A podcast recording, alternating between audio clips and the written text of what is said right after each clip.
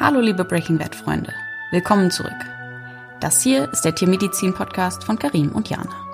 Wir unterhalten uns über wissenswerte, skurrile und kontroverse Geschichten aus unserem Fachbereich, versorgen euch mit aktuellen wissenschaftlichen Erkenntnissen und verbreiten spannende News. Heute geht es um medizinische Innovationen. Darum, wie Dystopien langsam in die Realität überschwappen, was der Klimawandel mit Frühgeburten zu tun hat und warum Chirurgen von Piloten noch was lernen können. Viel Spaß dabei!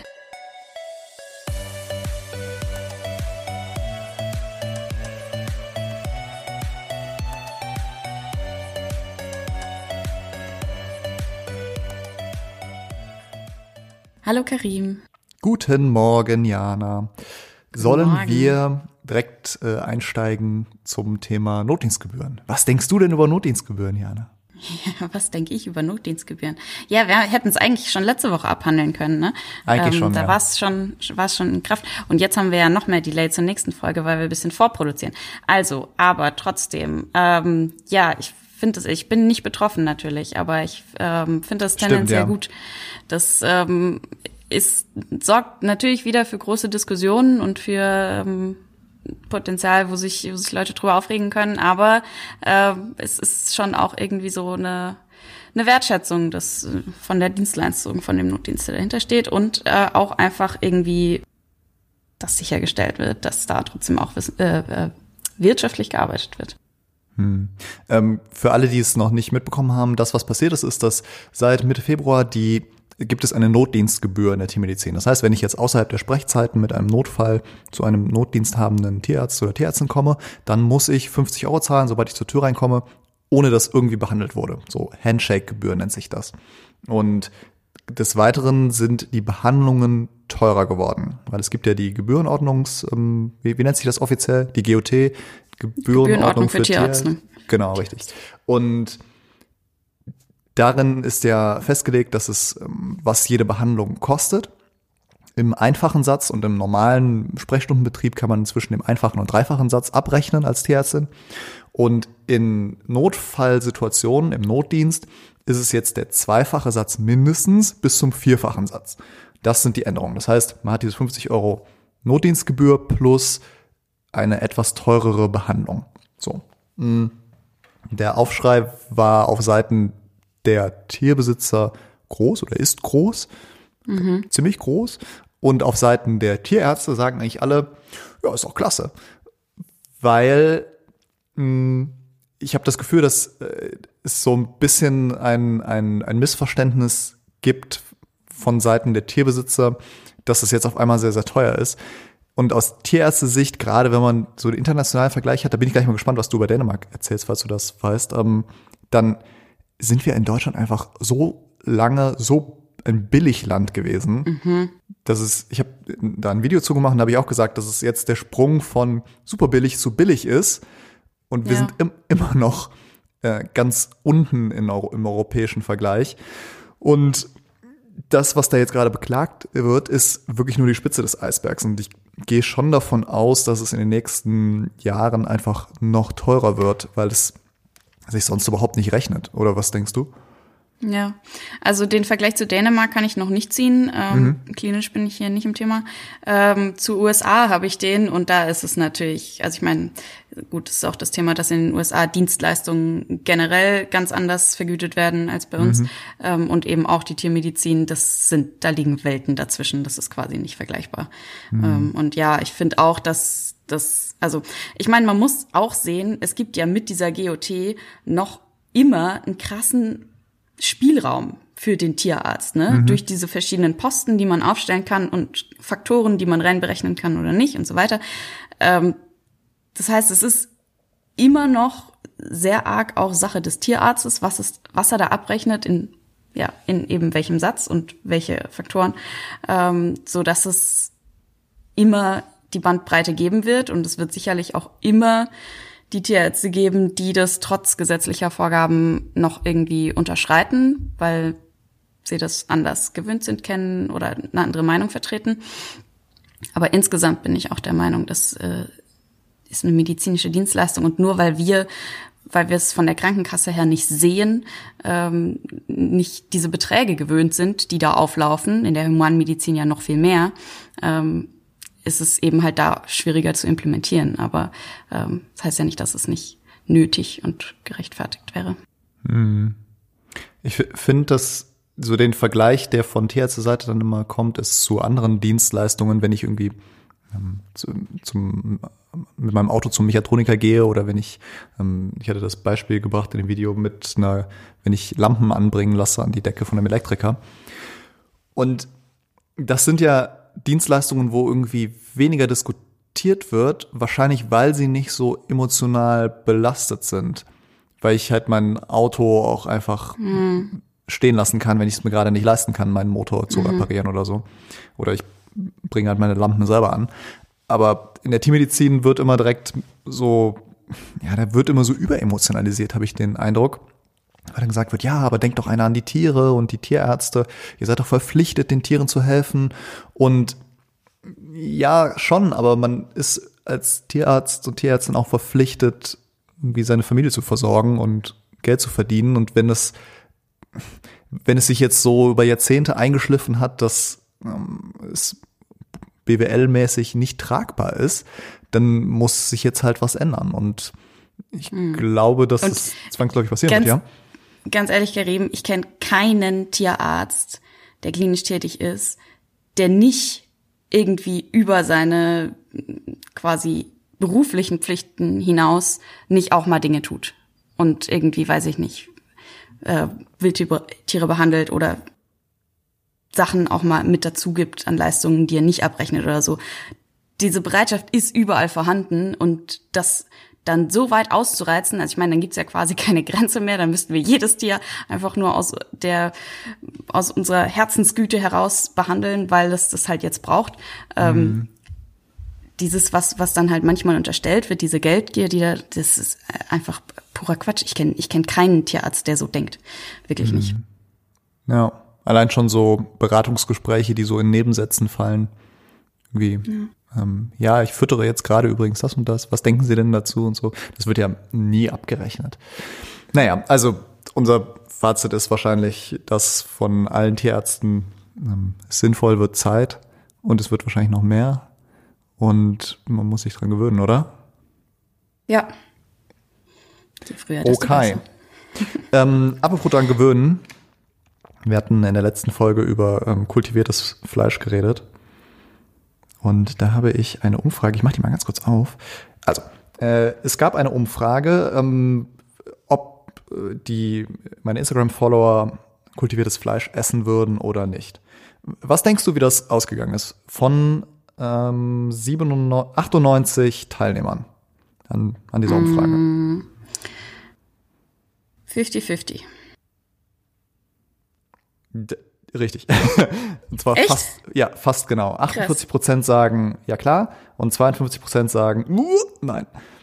Ja, also fast 50-50. Okay, Fand ich total interessant. Klar ist das jetzt ein bisschen gebiased wahrscheinlich, ähm, ja. weil das ja eine spezielle, ähm, spezielle Zielgruppe ist. Zielgruppe ist. Aber ich fand es echt krass. Ich dachte, dass es deutlicher in eine Richtung ausfallen würde. Ja. Hm. Es wundert mich, also ich meine, ja, ich hätte nicht gedacht, dass doch so viele Leute dann skeptisch sind. Mhm. Ah, hättest du gedacht, dass es positiver ausfällt? Ich hätte es mir gewünscht, auf jeden Fall. Ja. Interessant, weil ich hätte genau andersrum gedacht, dass es negativer ausfällt. Aber wahrscheinlich ist es dann so, dass wir jeweils aus unserer Richtung das betrachten und ja, ja, alle anderen das auch machen und deshalb es 50-50 endet. Ja. ja. Gut. Ähm, Sehr gut. Was hast du denn für Es gibt keine hm? Neuigkeiten hm? zu den Pangolins. Ich habe gestern nochmal nachgeschaut, ah, aber ja, man weiß es immer noch nicht sicher. Außer, dass sie sehr süß sind. Ja. Das ist für mich die, die große sind voll von, von schönen Bildern von denen. Ne? Ja, definitiv. Und die, ich finde das total interessant, weil die äh, ganz krasse Augen haben. Also die haben so, so die perfekten Kulleraugen wie bei so einem Kuscheltier. Das ist echt abgefahren. ja. So, okay, wir müssen mal starten, Karim. Wir haben ja, schon, ja, ja. Haben schon Genug ganz schön viel gequatscht hier. Ähm, ich habe ein super interessantes Paper mitgebracht und jetzt baue ich eine große Brücke, aber ich lege mich fest, das ist für mich das interessanteste Paper, was ich bis jetzt für den Podcast Oha. gelesen habe. Krass. Ja. Die Erwartungshaltungen ja. sind jetzt hoch. Aber kein Druck. Ach du, ist egal. Ich, ich hatte meinen Spaß beim Vorbereiten, das reicht mir schon. ähm, hast du den Roman von Aldous Huxley gelesen, Schöne neue Welt? Äh, nein. Nein. Ähm, das ist so ein bisschen dystopische Geschichte. Ich weiß gar nicht, wann sie geschrieben wurde. Es ist eine Zukunftsvision, die so sehr ähm, wissenschaftsbasiert ist und ähm, eigentlich ist alles super, allen Menschen geht's gut und man es werden nur angenehme Dinge getan, aber natürlich ist es äh, schwingt eine sehr sehr große Verzweiflung im, im, im dystopische Sichtweise damit. Also, was allerdings darin passiert, ist, dass Embryonen nicht mehr quasi von Frauen in der Schwangerschaft ausgetragen werden, sondern in Glasflaschen aufgezogen werden mit einem Schweinebauchfell. Einsatz, quasi. Ähm, und okay. so künstlich herangezüchtet werden. Mhm. Äh, wenn man das Buch liest, dann kriegt man den Eindruck, dass es so geschrieben ist, dass es vollkommen fancy klingt und klingen soll und quasi niemals, so, das könnte ja niemals funktionieren. Ja. ich, ich ahne, wo es hingeht. Richtig. Aber ich, ich will nochmal zurück. Ähm, wir haben ein immer größer werdendes Problem, oder nicht wir, die Humanmediziner haben ein immer größer werdendes Problem mit Frühchen. Ähm, es ist so, dass Kinder, die zu früh auf die Welt kommen, wahnsinnig eine große Bandbreite an Schwierigkeiten mitbringen, natürlich je früher, umso größer, ähm, mit der sie auf die Welt gebracht werden. Und dann gibt es diese ähm, Idee, dass man Schwierigkeiten, die sich von der Welt außerhalb des Mutterleibs ergeben, nämlich die, die ganze Geschichte mit der Lungenreifung und ähm, Tatsächlich ist ein großes Problem in der Neonatologie die Eingriffe, die an so einem Frühchen gemacht werden, weil alles noch so wahnsinnig zart ist und diese ganzen mhm. Gewebe so zerbrechlich sind, dass du quasi so, so kleine Kinder müssen häufig beatmet werden ähm, und du kannst fast keinen Tubus da reinkriegen, weil du damit schon so viel kaputt machst. Mhm. Das heißt, die Idee ist, warum bauen wir nicht ein System, in dem Kinder noch eine Weile heranreifen können, ohne dass sie mit der Außenwelt konfrontiert sind, ohne dass sie atmen müssen, sodass die Lungen noch ein bisschen Zeit haben, sich zu entwickeln und alle anderen Organe auch. Und da kommt eine Arbeitsgruppe in Philadelphia ins Spiel und die haben sich über Jahre hinweg ähm, Versuche angeschaut mit Lämmern. Und zwar haben die eben probiert, einen künstlichen Uterus zu bauen. Krass. Ja, ziemlich fancy. Und ähm, dieses Paper zeigt so die verschiedenen Entwicklungsschritte auf. Also am Anfang waren es irgendwelche Stahltanks, dann auch über Glasbehälter und äh, schlussendlich sind sie zu einem Plastiksack gekommen, äh, ein Biosack, wie sie es nennen, ähm, in dem sie tatsächlich Lämmer heranzüchten können.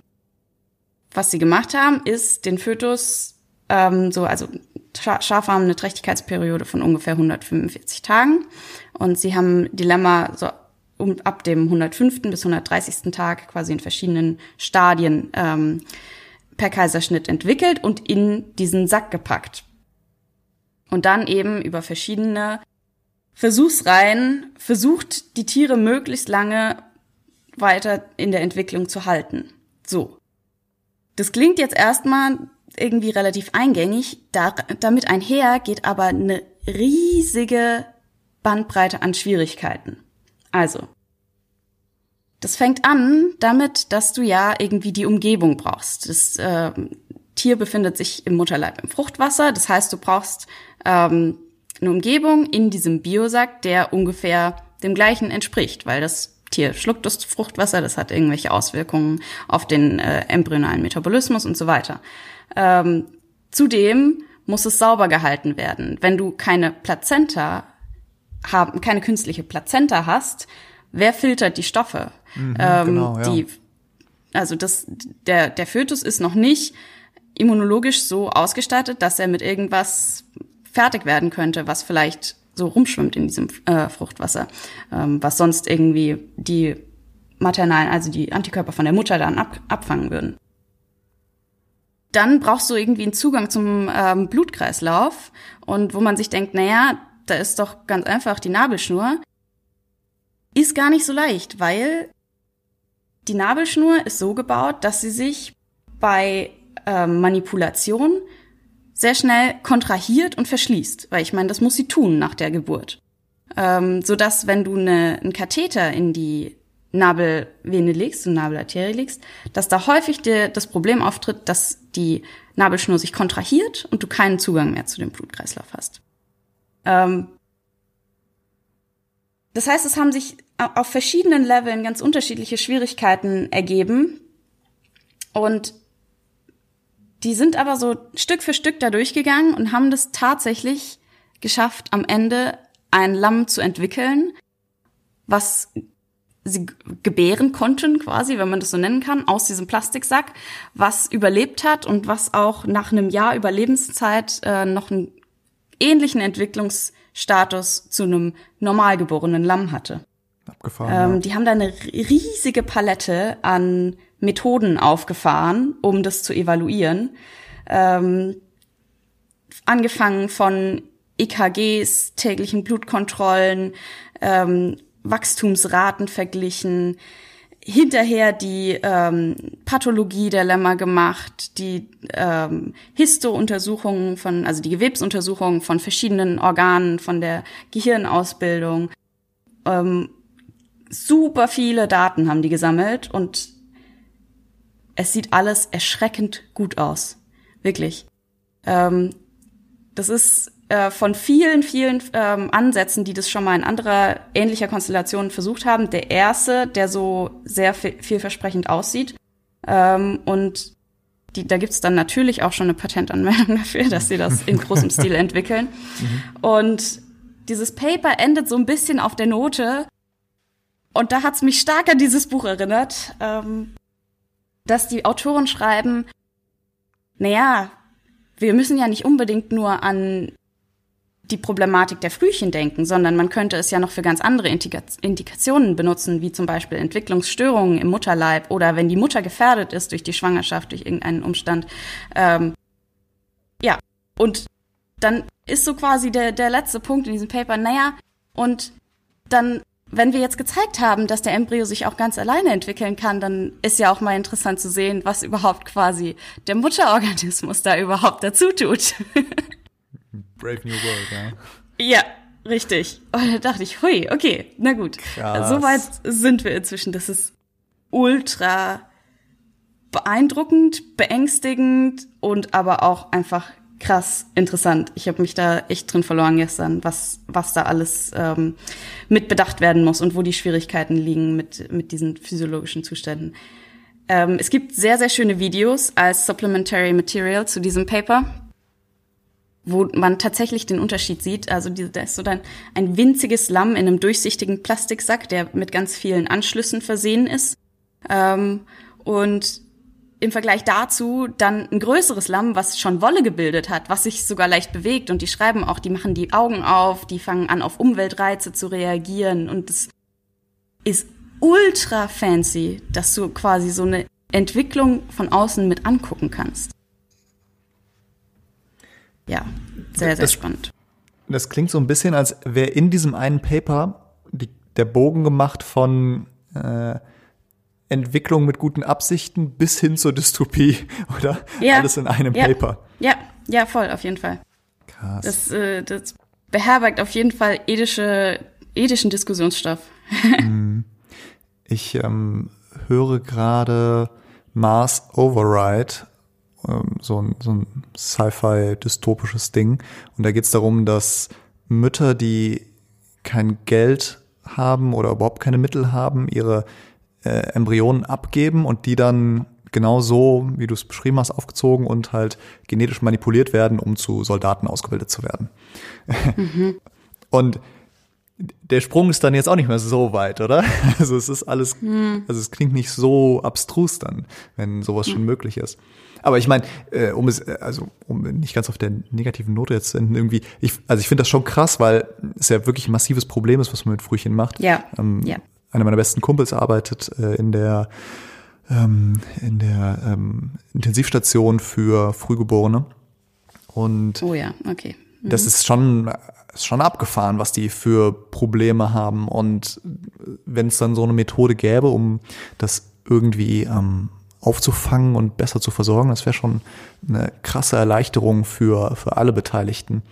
Man müsste ja. es wahrscheinlich nur irgendwie irgendwelche e-, ethischen Regularien und Rahmenbedingungen schaffen, die das Ganze dann im Zaum halten, nehme ich an, oder?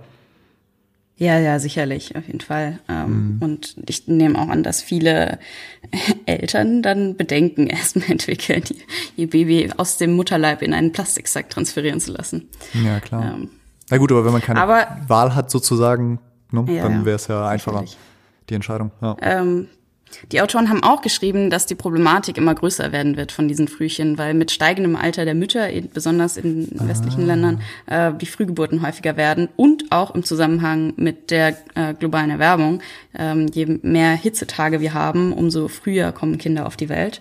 Ach, äh, krass. Und dementsprechend wird es eher mehr, diese Problematik, als mhm. dass es weniger wird. Und irgendwie jedes, jedes dritte ähm, Frühchen, was irgendwie vor einem gewissen Tag auf die Welt kommt, ähm, entwickelt massive Probleme und ja, muss intensiv medizinisch betreut werden. Also. Hm. Ich finde ähm, ganz, wenn man jetzt mal diese ganzen ethischen und dystopischen Implikationen außer Acht lässt, finde ich es interessant, dass ich mir vorstellen kann, was für ein krasses Unternehmen das gewesen sein muss, diese ganzen Faktoren zu berücksichtigen, weil ja die so, mhm. also man ich, sagt ja so die Geburt. Ich will nicht wissen, oder hm? Ja, doch, ich will wissen, was die Studie gekostet hat. Das ja, genau. Das, das wäre echt interessant, oder? Also ich kann ein paar Sachen rauspicken. Ähm, mhm. Zum einen eben, was ich schon angedeutet hatte, diese Amnionflüssigkeit. Äh, die hatten ein massives Problem mit Kontaminationen, mhm. ähm, sodass sie im Endeffekt dazu gekommen sind, dass sie einen kontinuierlichen Durchfluss machen. Das heißt, die hatten, die hatten quasi dieses Lamm in einem fließenden Gewässer statt einem Krass. stehenden Sack. Mhm. Ähm, dann ist die Schwierigkeit, da eine Ernährung reinzukriegen, wenn du keine Plazenta hast. Das heißt, sie haben mhm. tatsächlich Einzellen, die, die ja, Energieträger da rein titriert sozusagen, Dextrose, Aminosäuren und Lipide.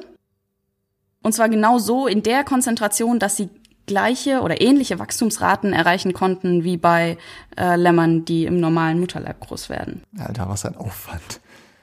Dann brauchst du einen Apparat, der das Blut mit Sauerstoff anreichert, außen.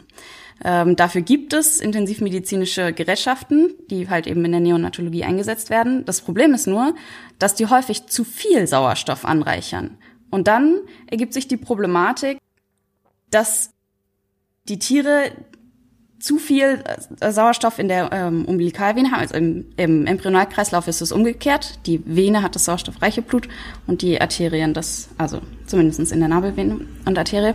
Ähm, was dazu führt, dass die Kinder weniger EPO bilden. Das heißt, der Stoff, der die Blutbildung anregt. Das heißt, die mhm. werden anämisch. Die haben zu wenig, die kriegen eine Blutarmut und dann müssen sie transfundiert werden. Mhm. Das heißt, du musst den Sauerstoffgehalt runterregeln und musst da irgendwie von außen äh, Stickstoff zuführen, damit die Tiere nicht zu, nicht zu überladen werden. Dann darfst du das Ganze nicht, also man würde ja denken, okay, man braucht einen Apparat von außen, der das Blut pumpt. Aber dann kriegen die, kriegen die Kinder oder die Embryonen häufig eine Überladung. Das heißt, der Punkt, zu dem die Autoren hier gekommen sind, ist ein offenes System, was nur durch den fetalen Herzschlag angetrieben wird. Das heißt, der, der ganze restliche Blutfluss passiert passiv. Und also ich könnte noch weitermachen. Es, ist, es sind wahnsinnig viele ähm, Faktoren, die da Schwierigkeiten bereitet haben und die so nach und nach irgendwie ähm, in Angriff genommen wurden und gestemmt werden konnten. Es ist echt beeindruckend. Respekt an jede Plazenta, dass das in der Natur einfach so von sich funktioniert, oder? Ja. Das ist echt krass. Hm. Wobei ich da auch an unsere, an unseren Embryologieunterricht denken musste in der Uni. Ähm, und damals hat unser Professor sehr äh, viel Wert drauf gelegt, uns beizubringen, dass eigentlich alles, was da in der Embryonalentwicklung passiert, vom Embryo ausgeht. Mm, okay. Mhm. Und wenig von dem, von dem Mutterorganismus, mhm. sondern dass der Embryo all diese Dinge eben äh, induziert, wie die Bildung von, von den ganzen Fruchtsäcken, von dem Wasser, von, und auch die Geburt hinterher. Das ist quasi ja, der, Embryo entscheidet, wann er auf die Welt. Mhm. Ja. Scheint sich hier zu bestätigen. Krass. Cool. Ja. Äh, Kann ich verstehen. Ich werde die Videos verlinken. dafür. Ja. Ja. Äh, spannendes Thema. Eine, eine hochtechnische medizinische Innovation. Ähm, bist, du, bist du durch mit dem Thema? Ja, ja. Dann, so, du hast nicht gemeint. Nur weil ich zu einer anderen medizinischen Innovation kommen würde, die genau auf dem anderen En- Ende des technologischen Spektrums ist, nämlich extrem analog. Ähm, Okay. ich würde mit einer Frage starten, die, ich verspreche, es kein Witz ist. Was unterscheidet einen Piloten und einen Chirurgen? Piloten und ein Chirurgen. Ganz banal die Sterilität. ja, das auch, stimmt. Aber Piloten prüfen vor jedem einzelnen Flug die Funktionsfähigkeit des Flugzeuges anhand von Checklisten. Hast du bestimmt schon mal gesehen, oder? Wenn man dann vor dem Flug ins Cockpit gucken kann, irgendwie von außen oder wenn die Tür offen ist, dann haben die ja so, so Kladden, wo dann irgendwie Checklisten sind und dann liest der eine das vor und der Okay. andere sagt dann Check und so. Und da wird halt jedes einzelne System geprüft. Und diese Checklisten sollen, ja, haben den ganz einfachen Sinn, dass nichts vergessen wird. Dass halt Ja. standardisiert immer alles geklärt wird. Und ich habe mir von einem Lufthansa-Piloten sagen lassen, dass es so geregelt ist, dass man nicht immer mit den gleichen Crews fliegt, sondern dass die Crews Okay. regelmäßig durchrotiert werden, damit man keine Routinen innerhalb der Crew entwickelt, weil diese Routinen dazu führen würden, Ah. dass man wieder Dinge vergisst, weil man sagt, ja gut, da hat bis jetzt ja, hast du immer Ja gesagt, dann wird, dann lassen wir das jetzt mal aus. So Ja. und ne, dadurch, dass man immer, fast immer neue Umgebungen, neue Mitspieler hat sozusagen, ist es, ähm, äh, bleibt man fresh.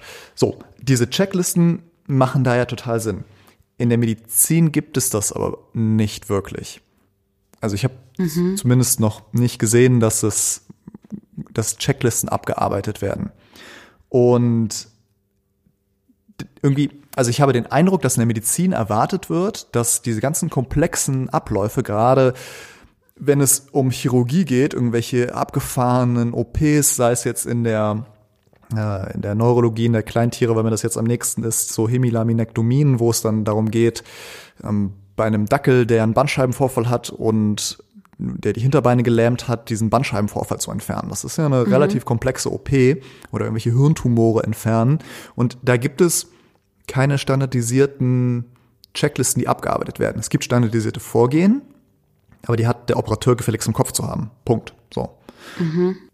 Und anderes Beispiel wäre, wenn ein Arzt in einer Sprechstunde ist und zum Beispiel zum Thema Impfen äh, berät. Wenn es darum geht, ja hier, ich will ins Ausland gehen oder ich habe diesen und jenen Sonderfall, was muss ich denn da geimpft haben? Da gibt's auch keine Checklisten. Und je- jetzt kommt eine Frage an dich. Würdest du das ist eine, ähm, ich im- impliziere schon, was ich damit meine. Würdest du es komisch finden, wenn du einem Arzt gegenüber sitzt, deinem Hausarzt, und fragst, ja hier, äh, ich würde mich gerne impfen lassen, und der dann erstmal so eine Liste rausholt und dann anhand der Liste das mit dir durchgeht? Nö, würde ich gar nicht komisch finden. Nein? Ah, interessant. Nee. Okay, das, das finde ich interessant, weil ich, Also ich stelle es Ja. mir so vor, dass er dann verschiedene Faktoren von mir abfragt und sagt, okay, was von diesen ganzen Dingen trifft auf sie zu ja, und daraufhin bauen wir die Impfempfehlung für sie zusammen. Ja, genau. Oder das, so Sachen wie, ähm, hatten sie in der Vergangenheit schon mal diese und jene Erkrankung, das wirkt sich dann jetzt darauf aus, was für eine Impfung sie brauchen. Sowas. Ich hätte ein krass kompetentes Bild von diesem Arzt. Interessant.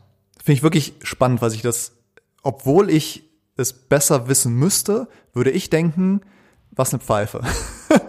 Dass er das nicht im Echt? Kopf hat. Ja. Das ist total bescheuert, aber das wäre mein intuitiver Gedanke. Und Okay. Es, es macht aber gar keinen Sinn. Und so wie du das siehst, ist es viel logischer. So, und jetzt komme ich zu dem eigentlichen Thema. Es gibt nämlich einen amerikanischen, amerikanischen Chirurgen, schwieriges, schwierige Wortkombination, äh, ein Inder namens, also indischstämmiger, namens Atul Gawande. Und der hat The Checklist Manifesto geschrieben. Und das ist ein Buch, das einfach nur Checklisten der Medizin näher bringen möchte. Und der hat, ähm, der war Chefarzt in einer, in einer großen Chirurgie in einem Krankenhaus in den USA und hat dort Checklisten erstellt, die ähm, bestimmte OPs standardisieren sollen. Und dann haben die geguckt, das waren Notfall-OPs, wie sich das auf, wie sich diese Checklisten auf den ähm, Intensivstationsaufenthalt der Patienten, der operierten Patienten auswirkt. Und die haben dann festgestellt, ich weiß jetzt nicht, wie groß und wie verblindet und alles die Studie war, aber die haben festgestellt, dass die ähm, Aufenthaltsdauer sich halbiert hat. So. Ach was. Und die sind, er ist ein großer Freund dieser Checklisten und äh, vertritt die Meinung, dass Checklisten in der Medizin super sinnvoll sind, gerade bei komplexen Prozederen, damit man halt nichts vergisst. Und dass je komplexer es wird und je mehr Komplikationen es während einer OP oder einer Behandlung gibt, desto eher vergisst man etwas. Und was ich jetzt mhm. ganz interessant fand, ist, was die über Checklisten rausgefunden haben. Äh, die beschreiben nämlich genau, wie so eine Checkliste aussehen sollte. Und das, was ich dachte, ist, wie beim Piloten, den ich eingangs erwähnt habe, dass das so eine Schritt-für-Schritt-Anleitung ist. Erst machst du das, dann machst du das, dann machst mhm. du das. Und dann hakst du jeden einzelnen Punkt ab. Das ist aber nicht das, was ähm, Gewande und sein Team er erzielen wollen, sondern die wollen eine, eine Übersicht über die wichtigsten Punkte und das dürfen maximal fünf bis neun Punkte sein. Mhm. Und wenn ich mir jetzt so eine komplizierte Neuro-OP vorstelle, ja, dann wird schon ein bisschen knapp mit fünf bis neun Punkten, das irgendwie alles zusammenzufassen, weil da ja sehr viele Schritte involviert sind. Mm. Und die sagen aber, dass es auf einen Blick erkennbar sein soll. Das darf maximal eine DIN A4-Seite sein. Die gehen sogar so weit, dass sie sagen, das darf, das muss schwarz vor weißem Hintergrund und sonst nichts sein. Und die Schrift soll Serifen haben, damit man sie besser aus der Entfernung lesen kann und so weiter. Okay. Krass. Ja, die gehen da sehr ins Detail.